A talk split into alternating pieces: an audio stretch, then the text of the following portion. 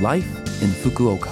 후쿠오카시 생활정보 Life in Fukuoka는 후쿠오카시 협찬으로 보내드립니다. 여러분 안녕하세요. 상쾌한 수요일 아침 DJ 김지숙이 인사드립니다. 4월부터 새롭게 시작된 Life in Fukuoka 여러분이 쾌적하고 즐겁게 후쿠오카시에서 지내실 수 있도록 생활 정보와 여행 정보 등을 소개해 드립니다. 매주 수요일은 저 김지숙이 한국어를 담당합니다. Life in Fukuoka 한국어 방송이 시작된 지 오늘이 3회째인데요. 여러분들께 조금이나마 도움이 되고 있는지 궁금하네요. 팟캐스트로 언제든지 들으실 수 있고요. 블로그를 통해 과거 방송 내용을 확인하실 수도 있으니 LOVE FM 공식 홈페이지에 Life in Fukuoka도 놀러 오세요. 자, 그럼 오늘도 시작해 볼까요? 후쿠오카시 생활 정보 4월 7일 코로나 바이러스 감염증 19의 감염 확산을 막기 위해 후쿠오카현에 긴급사태 선언이 선포되었습니다. 후쿠오카현 지사가 현민에게 5월 6일 수요일까지의 기간 동안 종래보다 더 산미를 피하기 위해 가급적이면 불필요한 외출을 삼가도록 요청을 했습니다. 여기서 말하는 산밀이란 첫 번째 환기가 잘 되지 않는 밀폐 공간, 두 번째 다수의 사람이 모이는 밀집 장소.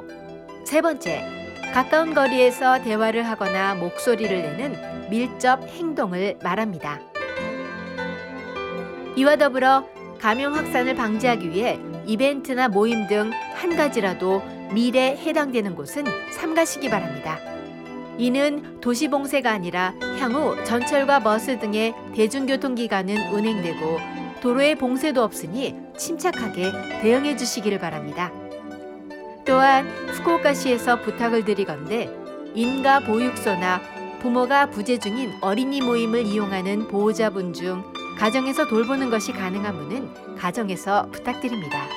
이에 대한 자세한 내용은 향후 홈페이지 등을 통해 발표되는 후쿠오카현과 후쿠오카시의 정보를 참조하시기 바랍니다.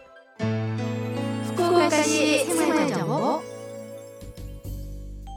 긴급사태 선언이 선포되어 자택근무로 인해 집안에서 계속 지내시는 분, 인근 공원을 산책하는 것도 안 되나 싶으실 텐데요.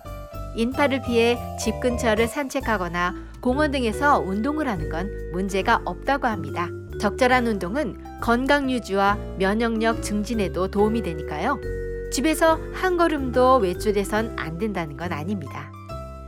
하지만 손 씻기와 기침 에티켓 등 기본적인 감염 방지 대책에 힘써 주시고 여러 번 반복해서 말씀드리지만 불필요한 외출은 삼가시기 바랍니다.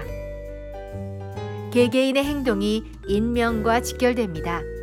본인의 감염을 예방하는 것은 물론 주변 사람들에게 감염될 수도 있다는 사실을 충분히 인지하고 각자 행동하면 좋지 않을까요? 오늘 들려드리는 노래는 아이유가 조덕배 씨의 히트곡을 커버했죠. 또 다른 느낌이 드는데요.